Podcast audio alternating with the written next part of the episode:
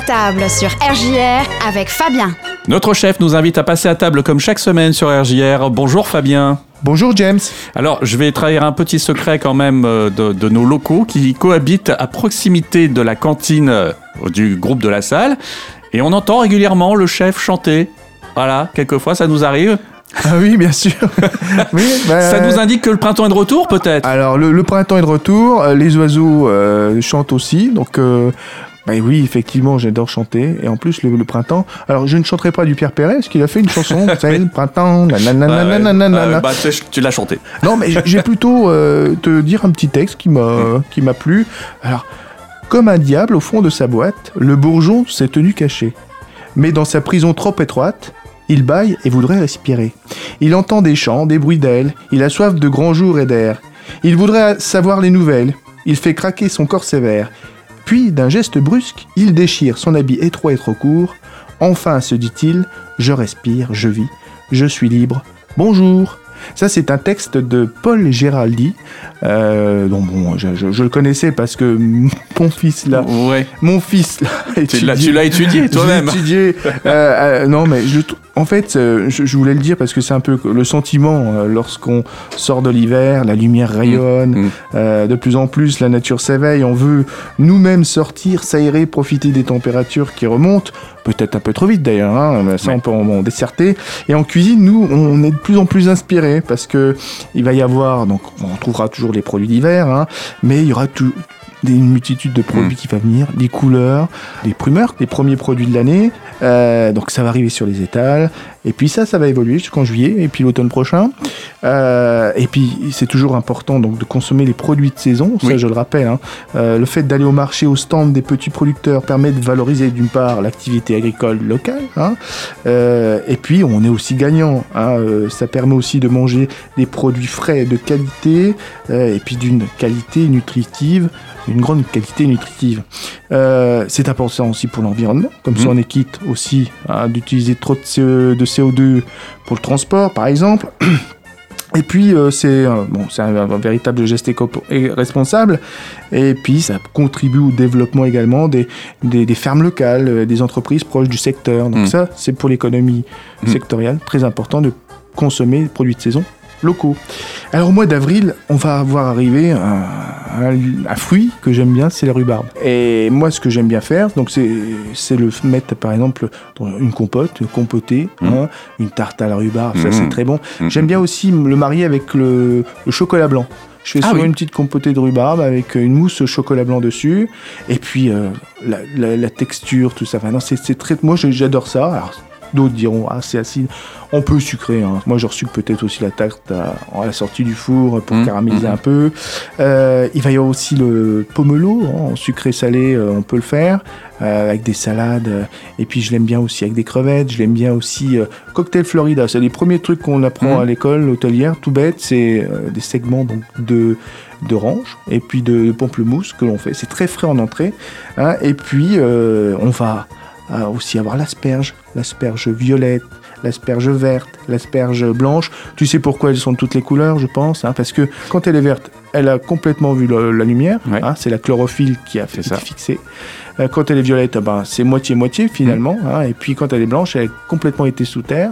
Parce que vous allez voir, euh, on les voit déjà, des bâches, des monticules de terre hein, bâchés et Mm. sur le bord de la route. Moi, je les vois euh, quand je rentre chez moi. Et ça, je l'adore euh, faire l'asperge avec euh, une petite sauce euh, hollandaise, par Mm. exemple. hein, des jaunes d'œufs montés à chaud, comme on dit, émulsionnés à chaud, jaune d'œuf avec un peu d'eau, du citron, du beurre euh, Mm. clarifié. Ça, c'est très bon, ça. Et pour les éplucher, une petite, une petite astuce, c'est mettre à plat avec un économe, partir de la pointe vers la Vers le pied. vers, vers le pied, voilà, c'est ça. Euh, il va y avoir aussi le cresson de Fautaine. Cresson, Mhm. ça c'est très très bon le cresson. Alors, on, on en voit très peu parce que gros souci c'est qu'il est un peu victime de, comme je disais, c'est euh, bah, c'est des produits donc terreux, des produits que l'on trouve soit à l'état sauvage, soit en élevage, mais c'est voilà, il faut faire attention aux parasites qu'on nous parasitoses alimentaires. La douve du foie, on peut avoir la douve du foie, on, on mange du cresson, donc il faut bien les désinfecter, il faut bien euh, laver, oui, toujours mettre un peu, soit euh, du vinaigre toujours hein, pour. Mhm. et puis il va y avoir aussi la viande aussi qui va arriver, l'agneau, hein, Mhm. l'agneau de Pâques. Tous ces différents morceaux, le gigot, le gigot raccourci, la souris d'agneau, euh, le baron qui désigne dans, pour, pour ces techniques, mais c'est la selle euh, et les deux gigots. Hein.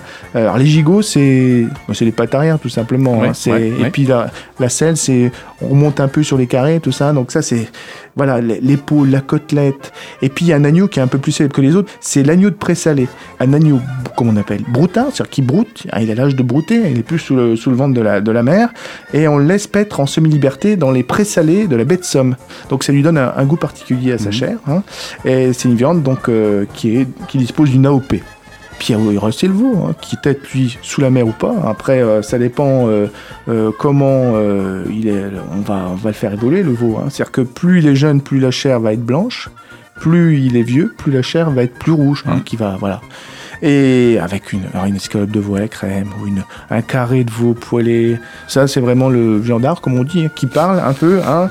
Euh, mais moi, franchement, oui, ça, c'est des, des produits qui vont arriver sur, euh, euh, en, en- en saison. Et puis en mai, il va y avoir la fraise à la chantilly, par exemple, le melon, euh, alors melon de Cavaillon, le melon charentais, nature ou un peu de Porto à boire avec modération, du jambon cru, soit d'Ao, soit un très bon jambon hein, qu'on a aussi nous en, en- en- dans, dans le sud, c'est le jambon noir de Bigorre qui est fait avec du porc noir. hein. Je sais pas si vous l'avez déjà vu, hein.